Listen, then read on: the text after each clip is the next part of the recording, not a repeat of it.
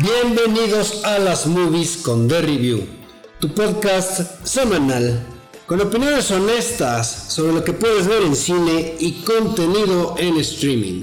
Me acompañan Andrés Rojas, Rodrigo López, yo soy Juan Pablo Chávez y pues bueno, una semana que realmente eh, dejamos descansar al cine porque en cuanto a estrenos, la verdad a mí no me interesó ver qué pasaba con el vestido nuevo de la señora Harris. Spoiler, yo la vi, está buena. Ah, sí, está buena. Sí, a mí la verdad me dio muchísima Tiene una vibra foresgompesca ahí de una persona que le pasa una persona con poca suerte que le pasan cosas buenas y al final su suerte acaba siendo buena. Pero bueno, ya hablaremos más adelante que venga el tema. Pues sí. Digo, no. La verdad a mí tampoco se me antojó, entonces qué bueno que no. Y, se, acaba de estrenar eh, Wakanda Forever. Eh, no la hemos visto, no la vamos a platicar hoy. Nos vamos a esperar para hacer ahí un, un crossover con DC. Un tiro, tiro con Black. Pero el, el, que no para de, de, soltar pendejadas es Tenoch Huerta. Eh, Qué raro. Porque, digo, no nos vamos a meter con su trabajo como actor, eso ya lo veremos cuando veamos la película. Pero sí, pues ahora con estas declaraciones en donde vuelve a decir, como nuestro presidente, pues se le ocurrió una vez eh, comentar que los españoles deberían de pedir perdón por, la, conquista. ahora él también ya se aventó la puntada. el problema aquí está en que cuando eres un imbécil y tienes eh, un foro muy grande, tus imbeciladas le llegan a más gente y eso es lo que a mí me preocupa un poco. Antes sus tweets pues calaban un poco en México y ahí está. Ahora no, ahora sus pendejadas las está diciendo en Estados Unidos el señor y sigue este pues con sus complejos de conquistado, como hablamos la semana pasada con, Mardo, no se pierdan ese episodio, el anterior, eh, diciendo que él tuvo que aprender a nadar para ser eh, de amor, ya saben, pues este esta onda de, llegar así como que a pocarse, pero no dice que cuando le ofrecieron el guion de güeros dijo que era una mierda y que después cuando le dijeron cuando le iban a pagar, pues dijo que viene que, sí, que sí le entraba. Resulta que el guion lo embellecieron con puros billetes, eso no lo mencionó el señor, lo mencionó el director de güeros y, este, y esto está, repito, no es que nos lo chismearon, viene en, en en IMDB. Entonces, pues, desafortunadamente ahí están las declaraciones. También ya es como característica del señor, ¿no? Digo, querer armar polémica por querer estar armándola de pedo, con mencionar esto de la conquista otra vez con nuestro presidente, pero ya como que debe ser otra cosa, ¿no? Ya es como ya es como un nivel Hollywood, ya tiene que hablar de cosas interesantes y cosas que le importa a la gente. Pues yo creo que al contrario, yo creo que y ahora sí, eh, y me, me, me disculpo con Roy, yo creo que parece que para eso lo, llevaron al universo de Marvel. Para que la Para hacerle, seguir, dijeron, pues ya, ya vamos a meter la agenda gay, ya estamos metiendo la agenda negra, pues ahora vamos a meter la agenda, la agenda, perdón, indigenista mexicana, y pues quién mejor que este cabrón. Eso es lo que parece, señores, es una línea que a mí no me gusta, no comparto. Eh, es independiente la película, vamos a ver, trataré de que esto no sesgue mis opiniones sobre la cinta eh, de Marvel, pero bueno, pues ahí está. Eh, en otras noticias, tenemos la noticia, la primicia de que dos estudios enormes van a tener una colaboración para hacer películas. Y hablamos de Lucas Arts, a quien conocemos por obviamente haber sido el fundador de eh, Lucas Arts, esta persona Lucas. George Lucas. que hizo, se me, trabé. Star Wars. Es el creador de Star Wars. y Estudio Ghibli, que tenemos el castillo de la princesa. El castillo, el castillo vagabundo, ¿no? Sí. Eh, la tumba de las luciérnagas. El viaje de Chihiro, Ponyo. El vecino Totoro. La princesa Mononoke. La, eh, eh, préstame la princesa Mononoke, ¿no? Si la tienes. Este... Bueno, y, el, bueno, y también como que el mastermind de Estudio Ghibli, obviamente Hayao Miyazaki, también un genio de la animación. Y ahorita se parece que van a hacer una colaboración, como que ya los dos confirmaron, no han dicho qué van a hacer, sino más bien sacaron un tweet con un video de que vamos a trabajar juntos, pero no sabemos ni si, bueno, de hecho ni sabemos si es película o serie. ¿eh? Lo interesante de acá es que como ya sabemos, Lucasfilms tiene unos presupuestos enormes y bueno, lo que le ha fallado últimamente es la narración de historias, en lo cual Estudio Ghibli tiene una maestría innegable. Que recordemos que ya Lucasfilm pues forma parte de Disney, entonces pues ahí este se viene algo muy interesante. Qué curioso, porque en cierta manera eh, Estudio Ghibli pues es competencia de, De Disney. de, Disney y de Pixar, ¿no? Entonces está curiosa ahí la...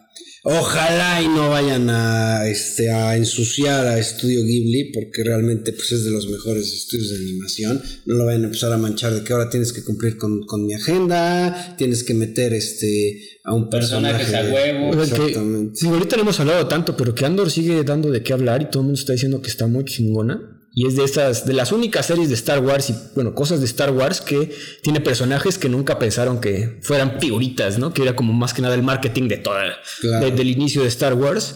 Digo, yo creo que ahorita tampoco, yo no me quedé en el 3, pero todo el mundo está diciendo que sí está buena. Yo también voy en el 3. Este. Es que hay muchas cosas que ver, amigos, la verdad sí. o nos ocupamos de nuestras películas o las series. Sí. O los podcasts. O los podcasts también. Entonces, sí, la verdad es que es algo con lo que tendremos que hacer catch up y en su momento, eh, bueno, comentarlo, ¿no? Claro. En otras noticias se viene el biopic de Snoop Dogg, Snoop Doggy Dogg. En este caso sería dirigido, escogieron a Allen Hughes por Menace to Society, The Book of Eli, Dead Presidents para dirigir un guion que sería de Joe Robert Cole, quien escribió Wakanda Forever, que vamos a ver qué tal está, no sabemos todavía, estamos viendo apenas. Pero ya es un rapero muy famoso. Ya es- hasta se habían tardado en sacar una película biopic de Snoop Dogg. Snoop Dogg obviamente va a producir.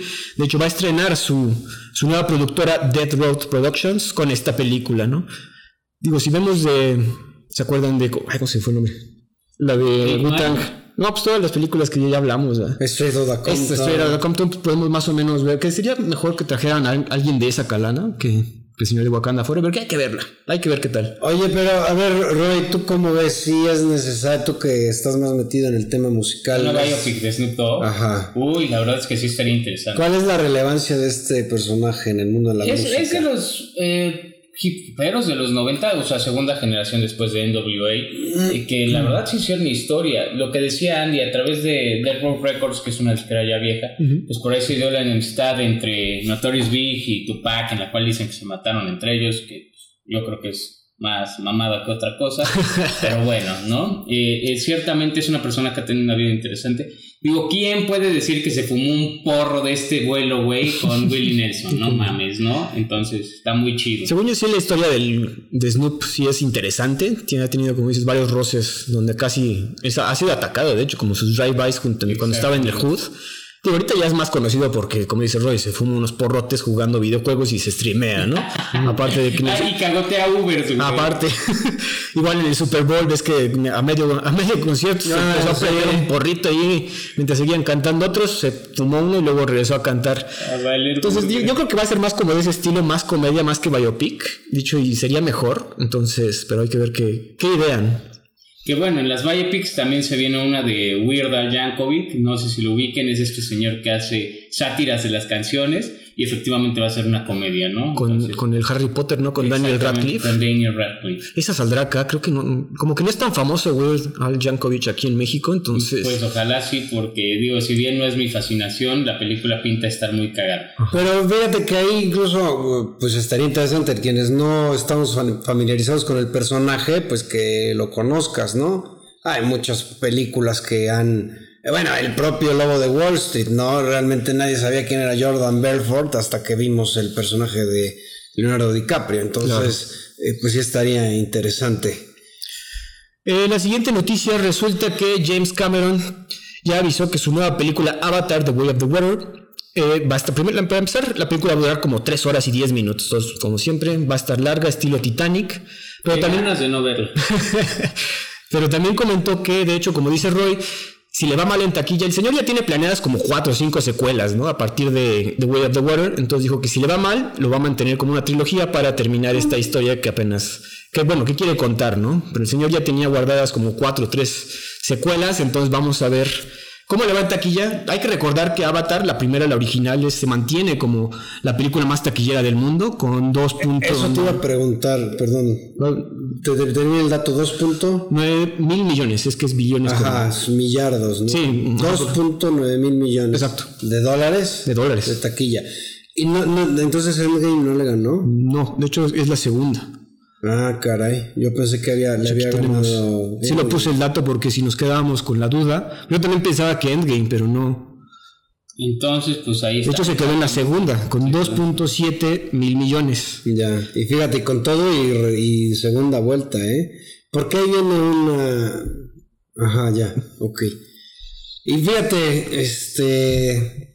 Dato cinéfilo mamalón, hablando de Avatar. Avatar fue en su momento pues muy reconocida en el Oscar, curiosamente, a pesar del tipo de película que es. Fue nominada a Mejor Película, de hecho. ¿Y se acuerdan quién le ganó? Mm, no. Ese año la mejor película fue The Hurt Locker, Ah, también. dirigida por Su esposa.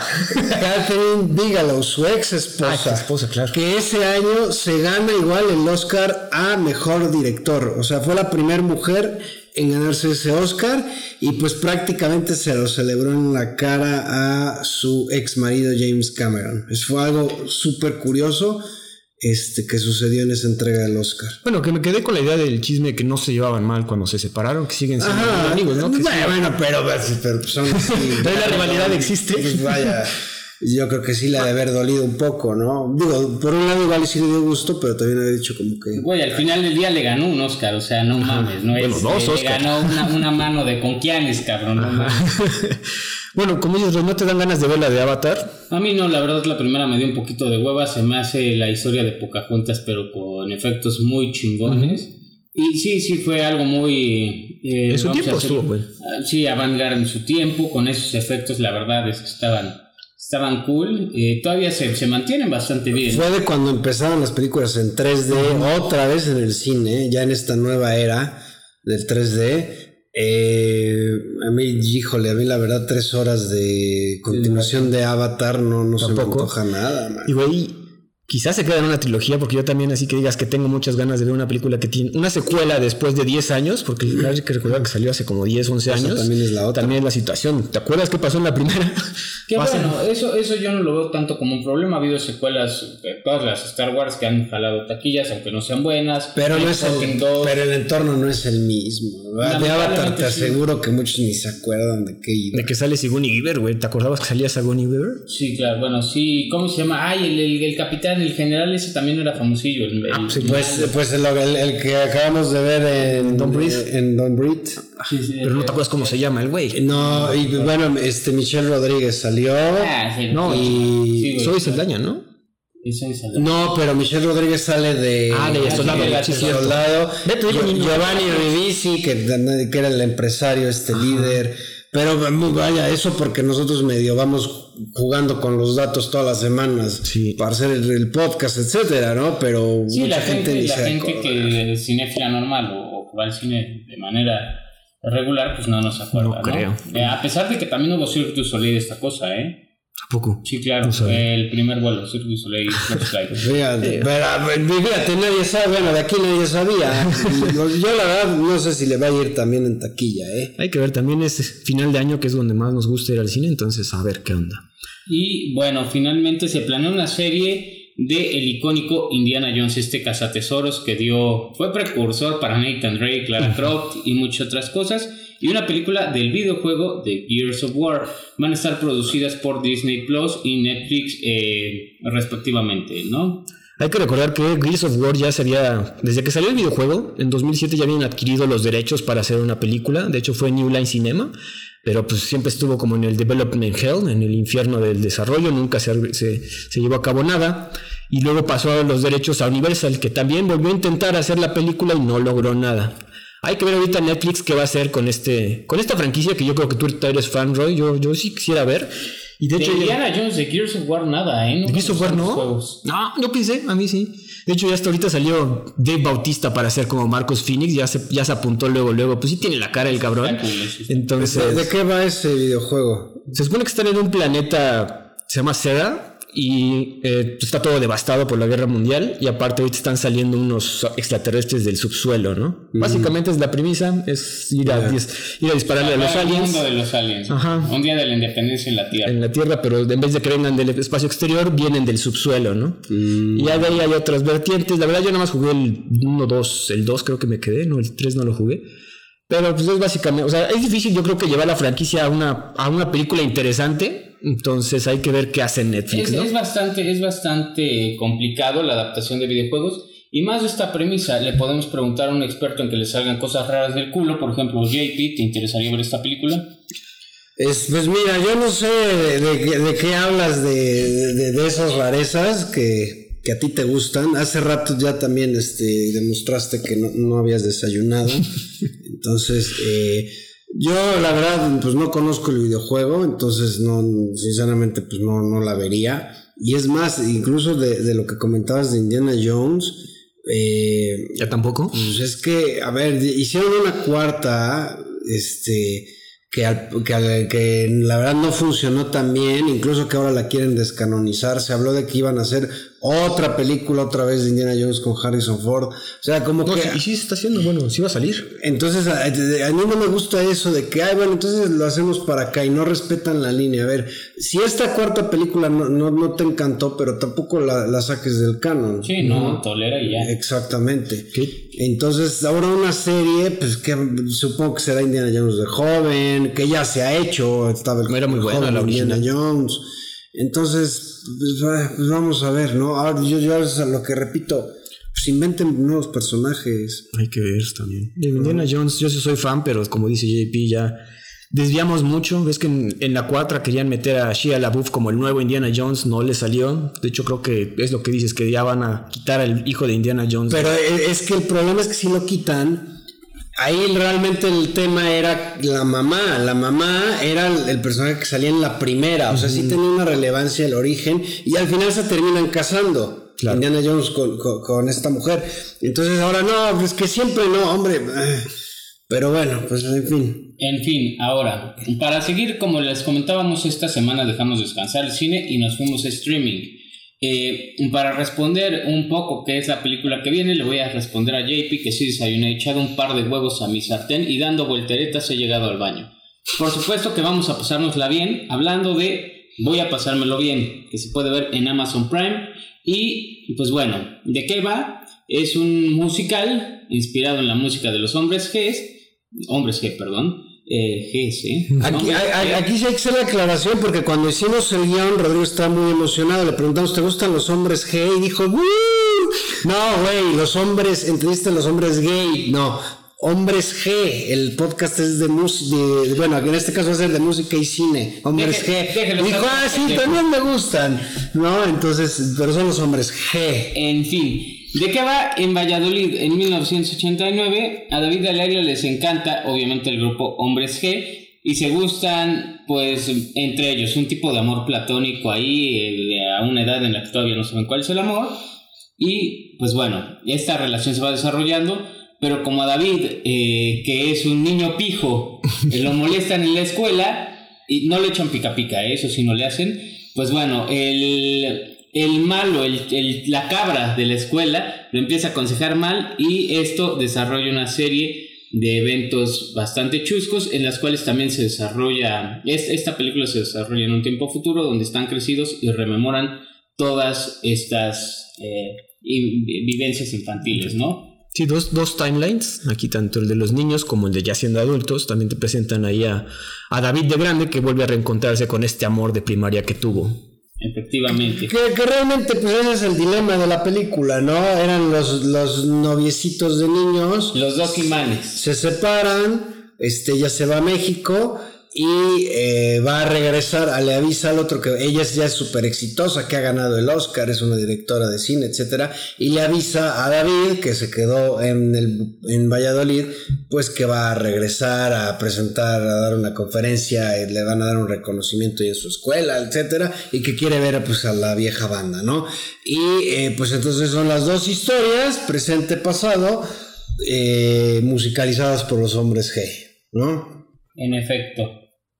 Y bueno, eh, pues básicamente esa es la premisa, ya les contamos la película. Señores, ¿qué les pareció? Bueno, es, es una producción ibero-mexicana, es lo que está interesante. También Amazon Prime le puso dinero. De hecho, esta película es de 2022 y está bien hecha. Digo, es también hecha por televisión española, bastante dinero por ahí. Algo interesante es que, bueno, la verdad del director no conocíamos mucho, que es David Serrano, de Días de Fútbol. Y el reparto, pues digo, ahora sí que la referencia que yo tengo tampoco es tan buena, ¿no? Está Raúl Arevalo como David de la isla mínima y el... El lodo. El lodo. Sin español. sí, sin español 100%. Eh, Carla Sousa, no voy a... Bueno, no voy a hablar de Carla Sousa. ¿Por qué? Como Laila. Pues es, que es el gancho, papá, que la hagan en México. Ajá. Eh, a ver, nosotros los nobles está bien. ¿En qué culpa tiene el niño? No mames. No, no, no, es una mierda esa película. No, no, no, no, no, no. Daniel Rovira como Paco, Perona. Perona de Jungle Cruz y 100 metros. Raúl Jiménez como Luis. Eh, que, bueno, el practicante y a mil kilómetros de Navidad. Jorge Usón como Fernando el Cabra ¿Y el, eh, qué salió? Es una película de animación llamada Buñuel en el laberinto de las tortugas, que la verdad yo no la he visto, pero se ve interesante. Ok, y aquí las, la verdad los que se llevan en el mayor tiempo en pantalla y a mi gusto se llevan la película son Isam Fernández como David Niño, Renata Hermida Richards como Laila de Niña, Rodrigo Díaz como Paco Perona de Niño, eh, Rodrigo Guibaja, perdón, como Luis de Niño que se lleva la puta película de verdad. Sí, es el mejor personaje y es, y es el que mejor el, el, mejor actor. no, y, es el mejor desarrollado ese personaje. Y Michelle Herraiz como Fernando el Cabra, ¿no? De pequeño. Pues bueno, ahora sí eh, hablar un poco de la película, señoras y señores, en el culo tengo flores. ¿Qué les pareció? Como dice, a mí me gustó mucho la parte de los niños. La parte de los adultos es muy genérica, básicamente, pero el desarrollo en los niños, porque aparte son los únicos que bailan, se supone que es un musical, y las coreografías que se avientan para esa edad, pues están muy bien. A mí sí me gustaron.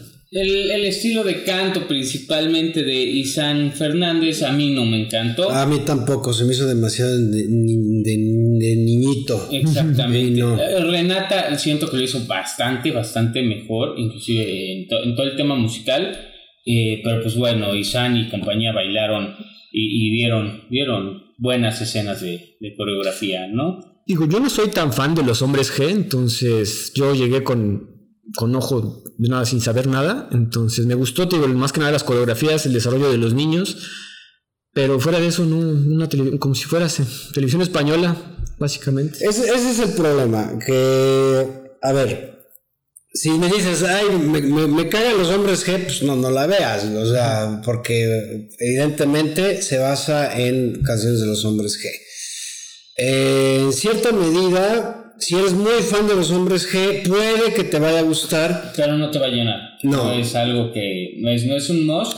Aunque hay algo muy padre, tiene muchos easter eggs, referencias a las canciones de, de hombres G, y las canciones están bien, si bien mal interpretadas o no tan bien interpretadas, bien implementadas. Yo la verdad estoy, no, estoy de acuerdo. Yo siento que las metieron muchas con calzador, como que no iban con la trama y las metieron. La, que sí siento que, que, jodieron mucho es la de nunca hemos sido los guapos del barrio. Cada vez que pasaba algo la metían y eso es hasta el hartazgo, ¿no? Pero, por ejemplo, el, el, easter egg más padre que me acuerdo es en una escena, una del, uno de los personajes ya se va y, y si alguien se fija en el coche es un Fiat blanco.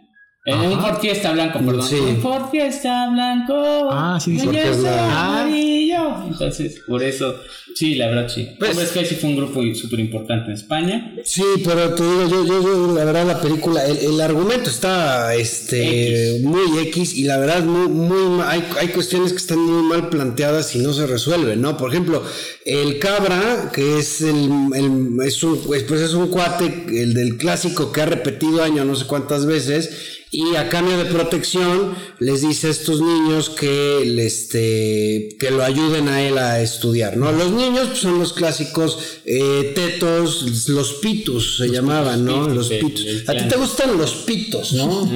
Más bien, ¿no? Pero bueno, aquí los pitos, no te emociones, mi, mi Roy, es con U, eh, son buleados y entonces el, el trato es a cambio de protección yo, este, ustedes me ayudan a pasar de año. de protección, tips para ligar. Ajá. Pero al final de cuentas, ni hay protección, porque realmente una sola vez se ve la protección que era para lo que lo necesitaban. Y, los tips para ligar, pues bueno. Eh, de de una forma u otra, sin explicártelo, ya no le importa a este chico, el cabra, eh, pasar de año. Dice, ah, ya luego estudiamos. Dices, oye, pero pues se supone que por eso te metiste en esto. Con estos chavitos. Por lo menos debió de haber pasado algo como que para que te cayera el 20, ¿no? Que no, es que la amistad es importante, no lo vemos. El personaje de Luis también, que, que, parece ser que nada más lo metieron para que después de siendo adulto nos enteremos que es homosexual, lo cual no tiene nada de malo, pero tampoco tiene ninguna repercusión en la trama. Si eso no es, y al final de cuentas sí hubiera sido interesante, porque como que era el que lo molestaban más.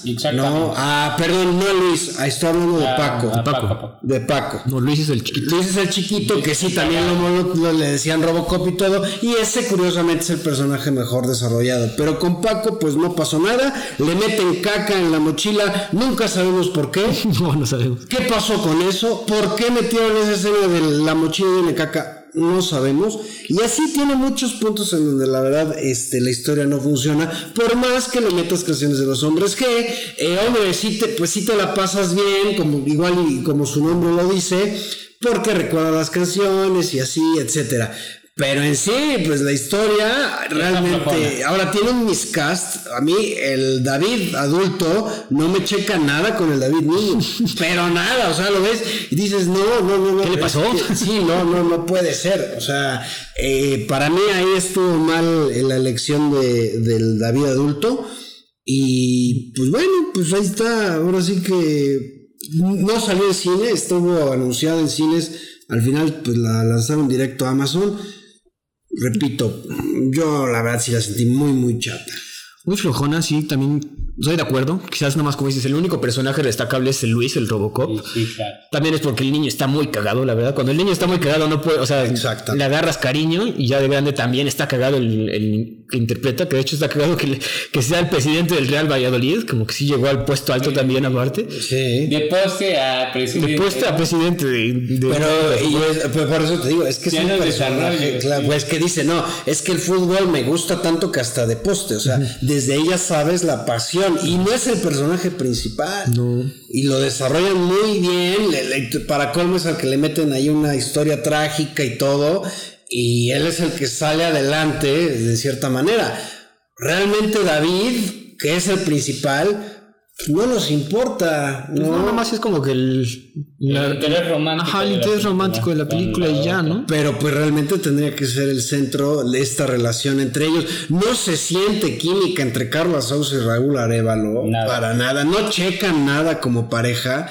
Ahí fue porque, repito, pues, ah, pues, como es producción hispano-mexicana, para que la vean en México, pues metemos a Carla Sousa. Creo que también Raúl Arevalo tiene, es conocido ahí en, en España y también por eso lo han de haber jalado. Yo creo que sí yo creo que sí. Probablemente. Sí, pero pues la verdad es que yo, yo sinceramente a mí también, este, la música de los hombres G me, gusta bastante, pues prácticamente son canciones con las que creciste. Eh, pues no, no, no, no me llenó esta cinta. Y también como que faltó cierta coreografía incluso del, a nivel adulto, ¿no? Yo pensé que iban a sacar algo ahí cuando estaban en ciertas escenas de que ah, nos vamos a juntar todos, vamos a cenar y vamos a hacer un número musical ahí medio que parezca pero no, ¿verdad? Entonces Exactamente. Y, y, además que la única que canta de adultos me parece que es Carla Sousa. Un eh, canta también. Eh, exactamente, ese es el tema, canta, ¿no? Eh, entonces... Entre comillas. Digo... Bueno, es que está, está, está, es muy evidente. Para los adultos sí contrataron a actores, actores. Y para los niños, a niños que supieran que cantaran y que bailaran. bailaran otra vez, a mí me gusta, no, es la mejor coreografía que has visto, pero pues está bien desarrollada y para estos chavitos que se ve que es su primera vez porque no han vuelto a hacer nada más, está bien. ¿Puntuaciones? Eh, dos de cinco, o sea, si no la ves, si la quieres ver con tus papás, estaría interesante porque sí, se van a acordar de las canciones. Sí, yo igual 2 de 5. Tal vez 3 porque tiene música de los hombres G. Y para acordarte y así. Y por quizás por Luis, el niño. Quizás. mira, le voy a dar un 3. Este, porque la verdad, te voy a decir algo. Tampoco la sufrí. O sea, la vi, me la pasé bien. Entonces, entonces, pues 3. Pues yo le doy también un, es más, yo voy un poquito más arriba, 3.5, porque es una película para verla en familia, eh, para verla con tu pareja está romántica, para echar huevo un domingo. Si te la pierdes, no es que te vayas a morir o vaya a pasar algo, eh, no se va a caer la economía mundial, diría este, David. Entonces, pues bueno, es recomendable si te laten estos coming of age románticos musicales. Si no, pues bueno. Y si está en televisión española y tienes ahí el cable ya puesto, pues ya, de una vez. Sí, no, ¿no? Vámonos con la siguiente, que esa sí fue un super hit. Voy a dejar a JP que hable de ella porque es el más fan de los fans. Es Sing Street, 2016, la pueden ver en HBO Max. Esta película está dentro de mi top 10 de las mejores. A mí me encanta, desde que la vi en cine me fascinó. Muy buena. Eh, ¿De qué va? Pues básicamente en los años 80 eh, es un niño, vive en Dublín, tiene problemas familiares y económicos, lo tienen que cambiar de escuela y en el Inter pues conoce a una chica de la que se enamora y pues ¿cómo la voy a conquistar? Él le gusta la música de por sí, lo primero que se le ocurre es decir, pues tengo una banda, quiero que tú aparezcas en mi video musical. Estamos en la época en donde empezaban los videos musicales y entonces, pues en su nueva escuela tiene que hacerse de un grupo de amigos para crear una banda. ¿De qué? Pues no saben bien si va a ser rock, pop, porque también ahí había una, ya una fusión interesante de géneros musicales. Y pues prácticamente de eso va, ¿no? Es la historia de cómo van este, creando su tracklist y al final pues lo acaban presentando en un baile escolar. Eh, dirige John Carney, que solamente ha hecho Once y Begin Again. La verdad no las he visto, eh, Begin Again sale Keira Knightley con Mark Ruffalo. Este. Que también tiene que ver de música, creo. Sí, eh, se ve interesante, sinceramente no las he, no las he visto. Eh, fueron antes que Sing Street. Después de Sing Street ya no ha sacado nada más este señor.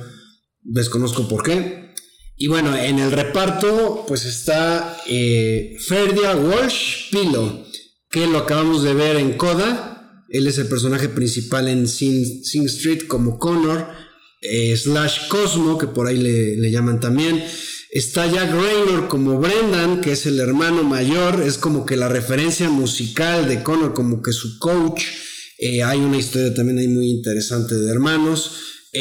Mark McKenna como Eamon, es el, mejor, el que se acaba convirtiendo casi en el mejor amigo de Connor, que se agarraron a un niño y dijeron, encuentra lo más pegado que tengas a John Lennon y ponlo en la película, porque el niño es igualito a John Lennon.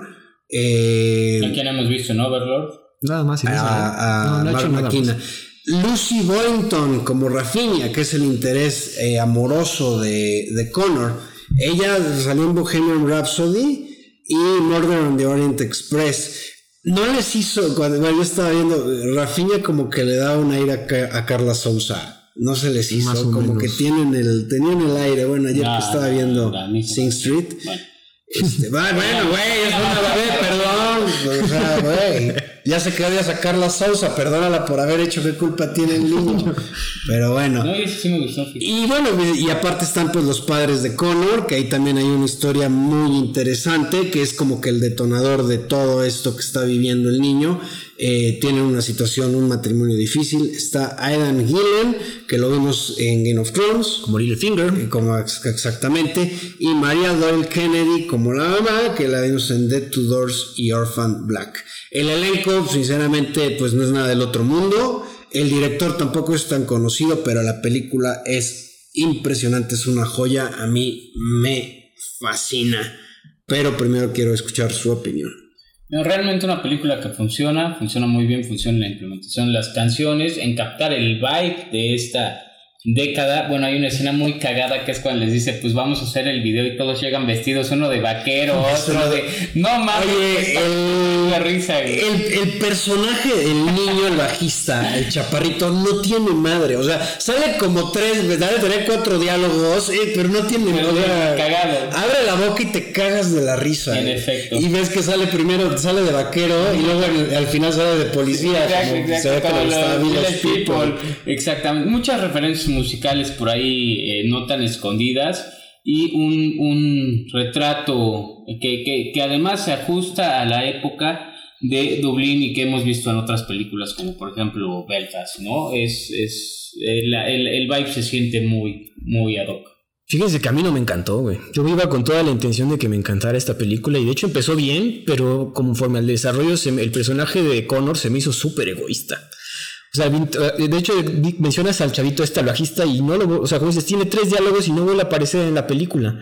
Hay un, el tecladista es un tecladista, un joven negro en Dublín, que está raro. Digo, a mí me recordó mucho al hecho de que, no sé si vieron South Park, de, ¿te acuerdan? Cuando Carmen arma un grupo y dice, él le dice a Tolkien, oye, pues tú tienes que tocar, ¿por qué? Tienes que saber tocar música. ¿Por qué, güey? ¿Por qué eres negro? Básicamente aquí le hicieron lo mismo, se fueron por un copita negrito y dijeron, tú tienes que saber tocar música, vente a tocar con nosotros. Y es como que parte del chiste también.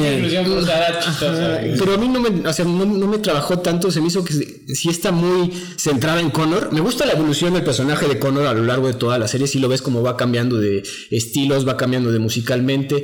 El personaje, de hecho la relación más importante, incluso la de Rafina, no me, no me gustó tanto. El y hubieran desarrollado más la relación con el hermano Brendan. Y ahí tienen como, son como tres, cuatro escenas que sí, que es como el tutor de música de Connor, y le pone música, le va poniendo música, escucha esto, es tu tarea, pero no, no ahondan tanto hasta el final, ¿no? Hasta el final que sí ya te das cuenta que eh, el personaje de Brendan pues sufre porque él, es el primerizo, ¿no? El, el, primer, digo, el primer hijo, y pues tú yo ya te pavimenté el camino para que tú seas el chingón, Para que no la cagues igual. Ajá, no la cagues igual igual no, así, eso yo lo sentí muy, digo, muy egoísta de parte del Connor porque los demás no, no, no destacan en nada y es como que estamos creando una banda, ¿no? No estamos basando en otras películas que se basan en una banda, ¿no? Aquí estamos creando una banda y no hay una conexión con los otros personajes que yo esperaba. Claro, pues es que básicamente es la historia de Connor, o sea, es un, obviamente es un coming of age clavadísimo, en donde, a ver, el personaje tiene problemas de tipo familiar, de tipo amoroso y de tipo social, porque en la escuela incluso también, hacían, también. hacían bullying, y tanto profesores como compañeros. Eh, él va evolucionando, se ve muy clara esa evolución, cómo eh, se va dando cuenta de cómo es el entorno familiar de cómo son, es el, lidiar con mujeres. Y, por ejemplo, una, una, forma que me encantó cómo lo van manejando es con los vestuarios, ¿no? con la misma evolución de la banda va evolucionando. Era lo que iba. Eh, tiene este, este tema de ser, eh, de irse descubriendo a sí mismo, ir descubriendo su identidad y, bien usado a través de la música, ¿no? Este, ahorita me gusta esta banda, pero luego me gusta esta otra y ahora quiero hacer esto. Y lo que dice JP, se refleja en los vestuarios y al final él obtiene una identidad que creo que a esas edades pues todos todos andamos buscando, ¿no? Otra, parte que no, que creo que faltó desarrollar es que está desarrollada en un Dublín de los 80, que tenía que haber sido, yo siento, más opresivo y depresivo en cuanto a la forma de desarrollar los personajes y la ciudad, ¿no? Tendría que ser un, otro personaje. Yo, yo, también la sentía así. No, o sea, yo sentí que Dublín... Desde, las primeras escenas donde el güey es buleado porque era sus zapatos. Es, es bueno por, sus, por los maestros, porque sí, porque tenía que usar zapatos negros y llevaba cafés y dice, compadre, pues no tengo con qué comprarme los negros. Pero ya no se vuelve a trabajar eso. No, sí, les dice, ya los pinté. Ah, bueno, eso sí, pero ya después... Ah, pues al final con la, con la última canción, pues eso es manera de, tomar revancha. No sé, yo creo comparado con otras películas se nota más el, el ambiente de Dublín que con esta. Ahora, bueno, también, eh, ojo, no, digo... Eh, tiene escenas muy chistosas, no le vas a tampoco a bajar tanto el tono, porque al final de cuentas es una película de niños, ¿no? Y, y de todos modos tiene escenas muy potentes. Yo no me acordaba, esta película la, vi ayer, porque eh, cuando me dijiste no me encantó, dije, ah, chingado, espérame, güey, pues es mi top ten, no mames. Y había una escena que ya no me acordaba cuando se despide de los papás. Híjole, yo, bueno sentí, pero feo, porque es una escena muy poderosa y son minutos, ¿sabes? Entonces tiene esas cuestiones, eh, la música está extraordinaria. Digo, no, no nada más, a ver, en el soundtrack, además de que tiene referencias a Duran Duran, a The Cure, eh, ¿Qué más, qué, bueno, uy, exactamente, The Cure, ¿quién más eran del bueno, Me parece Genesis. YouTube, obviamente. Eh, es, es, es uh, me parece que Van Morrison también. ¿Y cómo, se llama este, los que cantan esta, la, la, la canción, la de Money There? Uh, Hall Notes. Eh, exactamente. Bueno, aparte de eso, tiene su propio soundtrack. De las canciones de ellos. Dato cinéfilo mamalón, el soundtrack de Sing Street, el original, está escrito por el mismo director John Carney. ¿Ah? Yo creo que por eso ya no ha hecho otras películas. Ha dicho, no, qué flojera, me tengo que echar todo. Todo el otra vez el soundtrack. y el soundtrack es buenísimo. O sea, las canciones de los niños, este, toda esa fusión de, de sonidos, etcétera. Que le, por ejemplo, la que le meten el, el, El sonido japonés. La verdad, yo me acuerdo porque incluso cuando ter- vi la película, cuando salió, y el- ese soundtrack lo estuve escuchando y escuchando y escuchando porque me encantaba. Y hablo de las canciones originales, ¿no? Ot- bueno, otro, otro problema que yo tuve es que el personaje de Imon, que está buenísimo, pero no se desarrolla. O sea, y te dicen, ¿no? Que desde un principio que el güey ha sufrido, porque su papá es. El, to- bueno, toca en bandas de covers, pero pues por, la- por sus problemas de alcohol, pues está recluido, ¿no? Claro. No se vuelve a tocar ese tema y es, pues, yo creo que se podría desarrollar más. Eh, eh, es Sí, que- yo, yo esperaba eso, quizás fui con otra intención, esperaba algo más, incluso yo creo que bajón, más de lo que realmente es, como dices, una feel good movie, más yo esperaba algo más Más negro. Ah, puede Puede ser. ser. Pues sí, aparte con, bueno, con la referencia, se entiende por la referencia que, la recomendación que vas a dar, se entiende perfectamente. Pero, sí entiendo eso, hubiera sido demasiado, imagínate, estás hablando de, de una banda que son cinco niños y, y Rafina, luego ahora métele también al Guarura, que esa parte tampoco tiene madre, y al productor, o sea, Sí, tendrías que desarrollar a ocho niños, está cabrón. O sea, esta cinta, por ejemplo, al contrario de lo que comentábamos con Voy a Voy a pasármelo. Bien, este, aquí sí, a ver, tu personaje principal es Connor y, Y vas a desarrollarlo. tiene un desarrollo. Y la verdad, mu- muy, muy bueno, muy padre. Es una película que a mí me, me- me fascina, eh, muy completa. Sí te, contrario a lo que vamos a platicar sobre la siguiente, aquí siento yo que sí, sí existe esa inmersión en el, el Dublín de los 80, todas estas cuestiones de, de la Guerra Fría y de, de que la gente le urgía irse a, a Gran Bretaña. ese comentario que dicen de que, güey, no, se van a divorciar los papás, pero no podemos divorciarnos porque No existe la no- figura no existe legal. la figura legal aquí en Irlanda. Y es real eso de que hasta 97 la gente se podía divorciar, está interesante. te da un contexto muy claro de, de cómo son las cosas.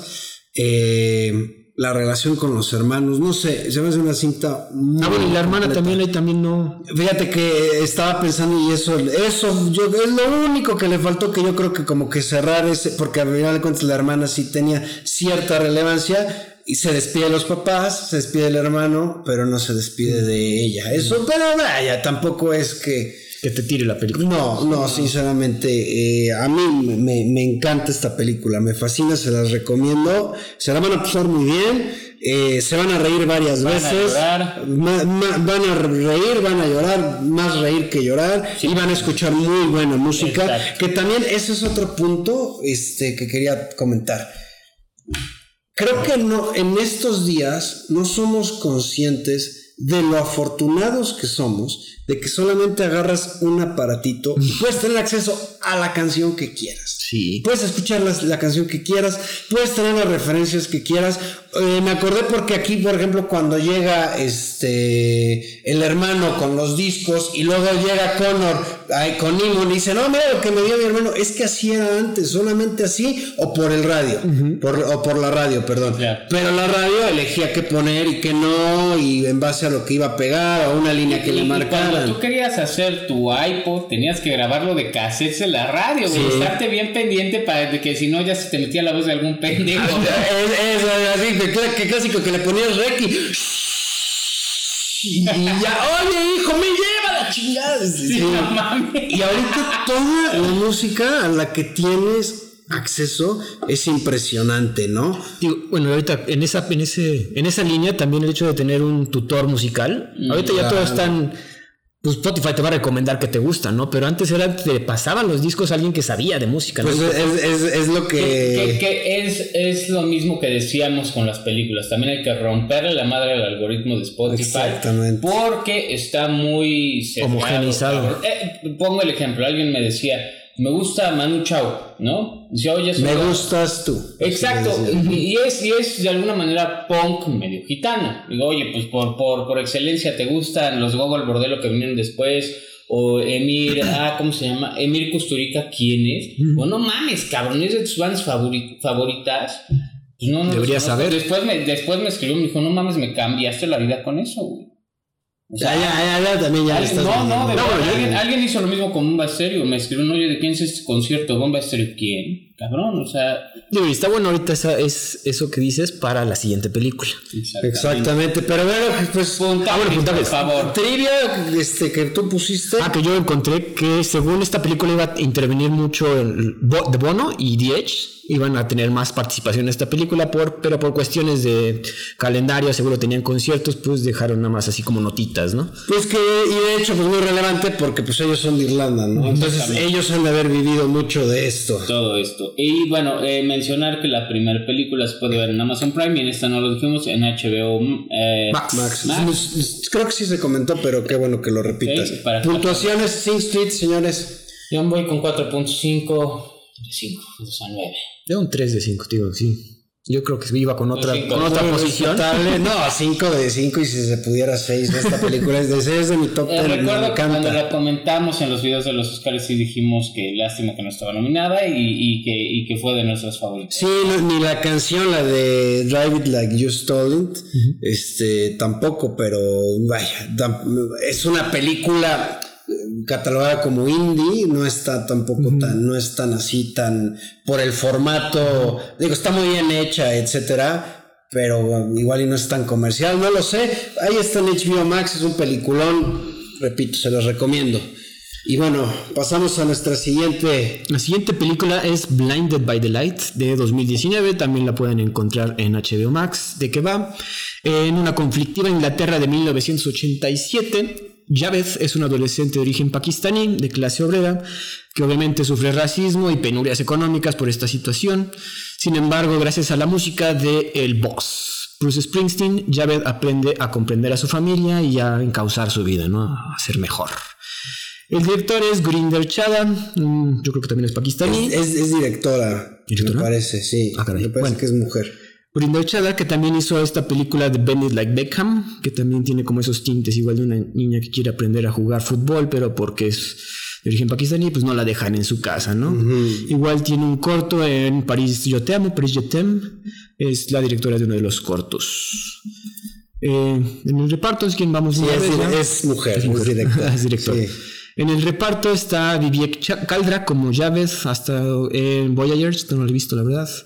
Dean Charles Chapman como Matt, salió en 1917 y los demás son Aaron Pagura como Rups, sale en Doctor Who y series de televisión. Nell Williams, Eliza también eh, sale en The Good Liar y su, el papá que también es un personaje muy principal, Culver Gear, pero pues no ha salido en otra cosa que, que destaque, puras series de ahí.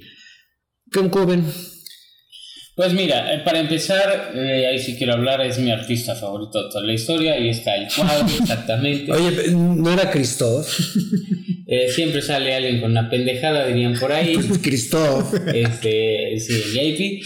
Entonces, este, dos pendejadas en el podcast. Eh, bueno, a mí debo de aceptar, y, y- y creo que me voy a adelantar algo que van a decir. A mí me gusta todo este tema de cómo tratan el, fanatismo a Bruce Springsteen. O sea, hay gente en, Europa que deja sus chambas, vende sus casas y se van a seguirlo en giras. Y de verdad no es broma, está en el documental de Springsteen and I, que entrevistan a puro fan, o sea, hay gente que lo sigue. Pero eh, el uso de las canciones está muy bien, pero, pero no conectas, no es para toda la gente. ¿no? Si eres súper fan de Bruce Springsteen, chance te gusta. Si, si no, puedes pasar. Y aquí me va a golpear aquí JP, pero yo lo disfruté más que Sing Street. Fíjate, quizás porque está más, más sentimental, yo la encontré. Sí. No, tanto, no, no desarrolla tanto un, un estilo musical en el personaje, sino es, güey, encuentra a Bruce Springsteen y se le ilumina la vida, ¿no? En cambio, con Sing Street sí es un desarrollo más a través de la música, ¿no? Que además esto puede darse por una situación. La historia que se presenta es una historia real de una de un de Es una un, persona- periodista, es un de- escritor. exacto. Que me parece periodista. que ha ido a mil conciertos de Bruce Springsteen. Entonces, No, creo que 150 dice al final de la película. No, pues ya se quedó bajito, cabrón. Pero, a ver, eh, Roy, tú comentaste, cuando hablamos de Miss Marvel, me acuerdo que una, una Los referencia. Eso, cu- ¿cuál es la relación entre Pakistán y Bruce Springsteen? ¿Es, ¿Es por el hecho de New Jersey Me parece que sí, porque Bon Jovi también llegó mucho a Pakistán, pero te voy a ser honesto, no tengo idea. Yo supongo que es porque está muy pegado a Nueva York, era música popular y muchos pakistaníes emigraron a Nueva York y cuando regresaban a sus casas, algo tipo, ah, ¿cómo se llama esto? Eh, la serie de, de WandaVision. Este, regresaban los tapes y, ¡ay, qué Ah, oyes! ok. Échamelo, ¿no, güey? O sea, Lo que yo entendí es que también Bruce Springsteen es muy de hablar de la clase obrera, ¿no? eso siempre ha sido así. Y entonces el- pues, los pakistaníes que son, que son inmigrantes a otros países, pues son de, se dedican a trabajar, güey. O sea, vienen, venimos a chingarle. Oye, irónicamente lo dice en el documental de Broadway, bueno, su concierto en Broadway que está en, en Netflix. Dice, cabrón, yo hablo de la clase obrera y me gano la vida sin trabajar un puto día de mi vida, güey. Nunca he trabajado un 9 a 5, nunca he ido a una oficina. pero su papá nunca. sí, ¿no? O sea, se supone Sí, que también. claro. o sea, Que, que había una canción que le... No, su cuñado... Hay una canción que le dedica a su cuñado, ¿no? No, no sé, y, a su, y a su hermana. Eh, bueno, es Ah, que la ah, sí, película. sale, sí sale. Sí. Efectivamente, bueno, pues es un... Es, es muy... Es un héroe social, por así decirlo, ¿no? Sí, en su momento, fíjate que a mí me llamó mucho la atención. Yo, la verdad, la- la- la- ya la había visto, pero la, la volví a ver porque me había quedado con la idea de que esta película no está tan buena. ¿Sabes por qué? Porque, digo, son muchas películas las que uno ha visto. Se me cruzaron los cables cañón con la de Yesterday, que esa sí me pareció muy mala. Mm, La, la de Yesterday es un güey que es un güey que, que de repente es muy fan de los Beatles, se, se sabe todas las canciones. Y todo... Y Le cae un rayo, le ¿no? cae un- no, se, se cae de la bici, ¿no? Según yo le cae un rayo y le, se cae de la bici. algo, algo, ajá, algo, y cuando despierta nadie recuerda a los Beatles salvo él. Ah, Salvo Nadie. no existieron los Beatles. Entonces él va a buscar a John Lennon. a pero no, no, no, no, no, no. Él eh, canta las canciones de los Beatles y se hace súper famoso y todo. Inclusive por ahí hay, hay algo chingoncísimo que pasa con Ed Sheeran, que le dice, no, güey, Ajá. pero es que cambia una canción, le dice, no, pero así es. No, va a pegar más así, ¿no? O sea, que estás viendo cómo, digo, Ed Sheeran obviamente lo hizo de broma, cómo banaliza Es, el, Ed Sheeran es parte de la película, sí. es otro Ah, ok. personaje. La verdad no me gustó esa Yesterday. Entonces dije, voy a volver a ver esta. Me llama mucho la atención cuando empieza, porque a ver, empieza con Pet Shop Boys, con Level 42, o sea, con otro tipo de todo, música, todo lo que se ¿no? movía en, en Inglaterra en ese entonces. Lo que, de- que es- a ver, la línea temporal es la misma, de hecho, de las tres películas de las que estamos hablando, son los 80. Eh, y como que dices, de repente llegó, llega un amigo, de igual este pakistaní, y dice, tienes que escuchar a Bruce Springsteen. Volvemos al tema de que antes solamente así conocías la música. Le das sus dos este, cassettes. Cassettes. Y ahí es en cuando descubre y ya.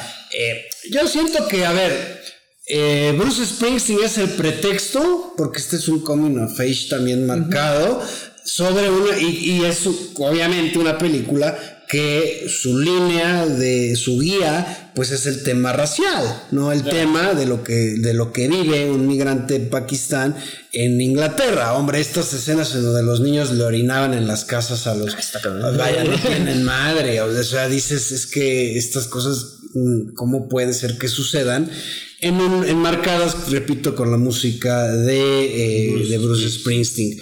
La verdad ya que la volví a ver dije, ah, pues no, no, no, no, no. Te acordabas no más fea. Sí, yo como que me acordaba y la verdad es que sí tiene sus puntos y sus momentos muy interesantes, ¿no? Como siempre... el- pues, Digo, muy genérica, obviamente. O sea, sí es. Sí, ah, no, bueno, sí, claro. Pero sí es una. desarrollada bien. Y los personajes también creo que todos están más o menos desarrollados, incluso el papá, el- las hermanas, incluso ves que llevan a una hermana a un concierto, entonces ahí como que también hay un desarrollo, el desarrollo del, del amigo pakistaní, el Troops. Troops. De hecho, creo que faltó más desarrollo del que yo pensé que era otro personaje principal, Matt, que sí es así todo sintetizador, todo de, época, de todo New Wave de la época, y no hubo tanto desarrollo de ese personaje como yo esperaba. Sí, correcto. Y, y, y- y te, te iba a comentar ahora que hablas del papá, siempre esta relación tirante, cuando vemos este tipo de familias, siempre es lo mismo, ¿no? Que el papá que, que, que reprime, bueno, por ejemplo en Miss Marvel era la mamá, en de Bending- la de Turning Red, la de, la de. Ah, que era la mamá, en Bending la- Like Beckham, que es de la misma directora, igual este el papá que no quería que jugara fútbol y lo que sea. Eh, es muy genérico. Ya depende cómo lo trates, es de donde vas a traer a la gente, ¿no? Aquí, por ejemplo, aquí a diferencia de, de la de Voy a pasármelo bien, aquí, si te gusta Bruce Springsteen, pues sí te va a llamar la atención, pero si no eres tan fan, también te puede llegar a gustar. Porque la película es, repito, es como que el pretexto, pretexto Bruce Springsteen, ¿no? Pero no es nada más, eh, no, no- no es la vida de Bruce Springsteen, ni mucho menos. que a mí ¿no? me hubiera interesado más, pero es, es la relación que la gente tiene con su música y cómo a través de esto sale. Otra vez, eh, el- a mí el soundtrack me parece excelentemente bien usado, pero si no te gusta Bruce Springsteen o si no eres su fan, puede ser lo mismo que con Hombres G, que inclusive te cague la película, no le encuentres para dónde. Yo la verdad hasta lo lloré en la pinche sala de cine, porque esa sí la fui a ver al cine cuando salió y solo estuvo un día, güey. Sí, estuvo, bueno, sí, me acuerdo que sí estuvo poco tiempo. tiempo. Yo la vi en cine también. Así es. 2019, fíjense. ¿Puntuaciones? Pues yo sí voy por un 3.5 de 5. Yo creo que también le pondría un 3.5, es decir, un 7, 7.5. Sí, yo igual un 3 de 5. Así, este, está bien. No, No te va a cambiar la vida. Exactamente. si, te, si te gusta Bruce Springsteen, pues sí, vela. por- nada más por la, por la música. Si te caga Bruce Springsteen. No. bueno, pero a ver, ¿a, alguien- ¿a quién le puede cagar Bruce Springsteen? Mira, todavía te entiendo de los hombres G. Que sí te digan. bueno, de- a ver, de hecho, pues los hombres G, sí en España, pues son. Son enormes, Sí, pero, pero no, pero a ver, pero mucha gente dice que son de pijos y todo como te lo pintan ahí. No, es, es como ahorita que estamos, es como, como de Maná, Maná, un grupo mexicano que ha tenido mucho éxito a nivel nacional e internacional. Tira mierda cada que Y, y mucha gente, si yo le digo, ay, me gusta Maná, no mames, te gusta esa mierda, y todo, y a ver, espérate, pues de dónde sacas que es mierda, güey. Es como que, como que también luego se van agarrando ese tipo de ondas, ¿no? De, Sí, 100%. de- entonces siento que eso sucede con los hombres G. Pero Bruce Springsteen creo que sí no. ¿quién, ¿a quién le puede cagar a Bruce Springsteen? Pues es lo que no sé, o sea, Tú no en teoría no, güey. Digamos que yo no conozco, o sea, yo no sabía varias canciones que escuché en la película, decía, ah, es ese güey, ok. Sí, es, es- Claro. Pero es digo, que no está- llegó tan fuerte acá fuera de Dancing in the Dark, ¿no? Que por ejemplo la de Born in the USA, un, un dato curioso, no es cinéfilo mamador, pero es curioso.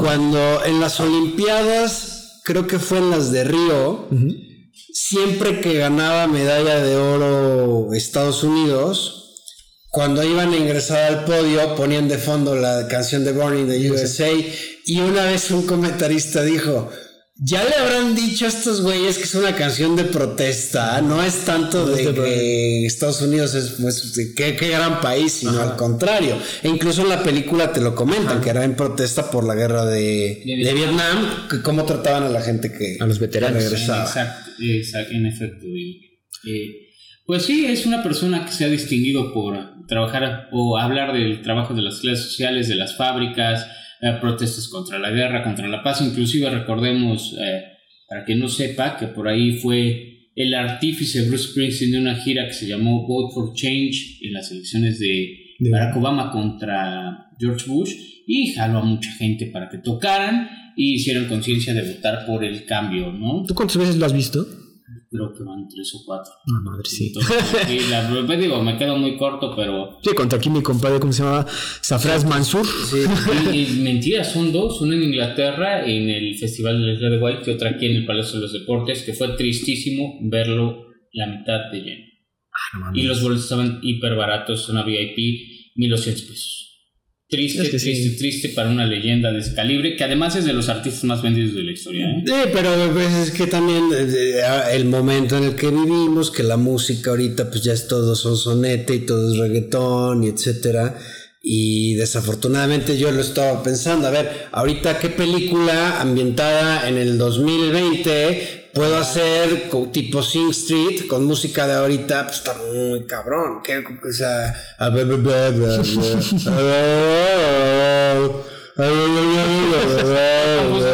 aquí. Sí, ya, güey, nada más ahí, ármate tres acordes en, en el pinche instru- instrumento que quieras Ajá. y ya, güey, ya es música, cabrón. Entonces, Sí. No, no, que sí hay una crisis, estoy de acuerdo.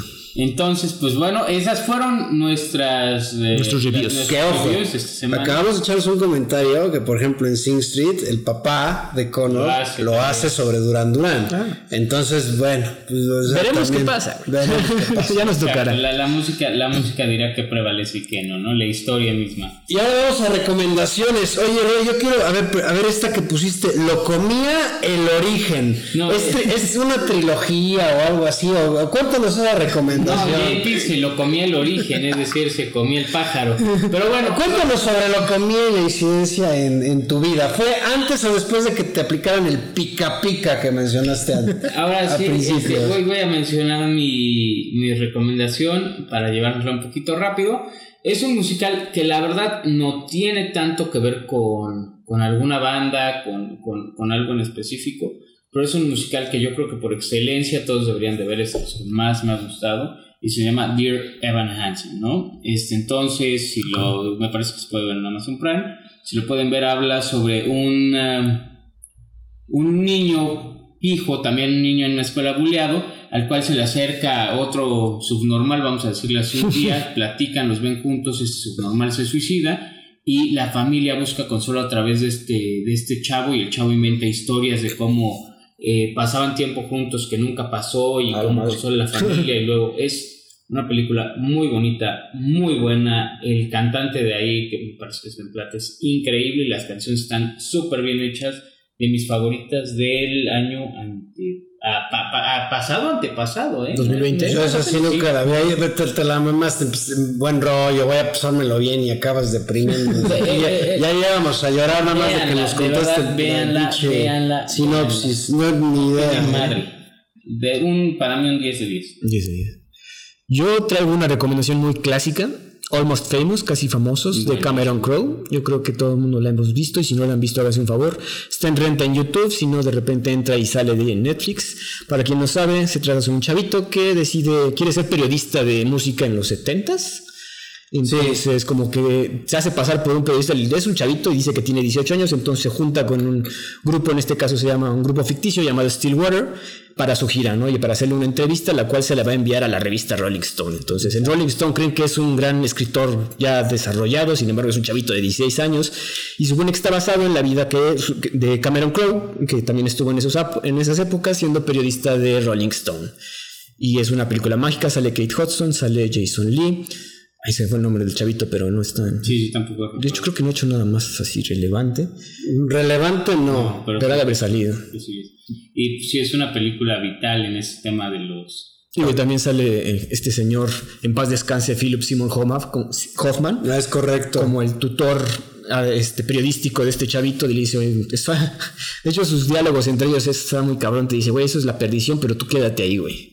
100%. Sí, eh, entras a las entrañas de una banda y también del, del, la- del negocio de los que escriben sobre las bandas, ¿no? Y, y hay mu- muchas esa escena en donde le está reclamando el niño a esta groupie este que por qué se queda con el, Con el- líder de la banda, etcétera, esa es icónica, yo creo.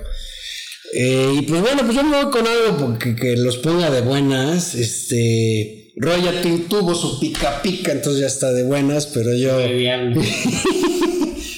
School of Rock del señor este, Jack Black. Eh, la pueden ver en, en HBO Max. Estaba en Netflix. Yo creo que ha de seguir ahí. Entonces, pues no hay pierde, ¿no? La, la- la tienen en las dos plataformas principales. Netflix con anuncios por 99 pesos. y eh, pues bueno, ¿de qué va? Pues es el clásico, vamos a decirlo así, eh, chavorruco un hombre adulto que siempre quiso tener su banda de rock, no, no, no la hizo, los, los de la misma banda pues lo mandan a volar. Y dicen, sabes que nosotros ya nos tenemos que poner a trabajar, entonces se le ocurre colarse como profesor en una escuela, descubre ahí que eh, los niños tienen talentos musicales pues muy buenos, entonces dice, señores, pues yo ya encontré mi banda, les voy a enseñar a tocar música de una manera... De rock. Sí, claro, de una manera muy al, al estilo del hermano de Connor, enseñándoles las grandes referencias del rock. La verdad, la película está muy bien. Es un coming of age muy interesante, tanto el personaje de Jack Black como de varios niños. Y la verdad, a mí me gusta mucho, muy La entretenida. mejor película de Jack Black, ciertamente. Sí, Sí. Muy entretenida y buenas referencias musicales O- también. de las mejores también, ah, por ahí no es un dato cinéfilo mamalón, pero sí es un dato. Hay una parte en la que Jack Black les está explicando a los niños que hace un pizarrón con todas las bandas y demás. Eh, bueno, alguien se dio la tarea de bajarlo y hacerlo bien. Y sí, sí está bastante accurate el, el- el- este, esta organización de bandas, cómo la pone y quién sale de dónde y quién pertenece a qué género.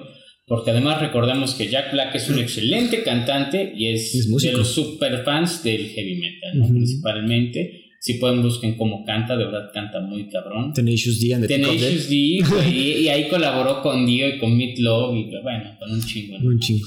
Sí, no creo, yo también me encanta esa película también, qué bueno. Yo de hecho estaba pensando entre Almost Famous y School of Rock, pero qué bueno que la escogiste. Excelente, pues señores, ahora sí el playlist está, está fácil de hacer. Va a haber playlist. Te, te lo avientas en, en- en- es más, en una ida al baño, ya te lo avientas, cabrón. Va a haber playlist y pues bueno, señores, eh, ahora sí nos vamos que tenemos que hacer el anuncio del giveaway de Mana. Por si no nos siguen en Instagram, vamos a estar haciendo giveaways, premios, regalos, eh, sorpresas.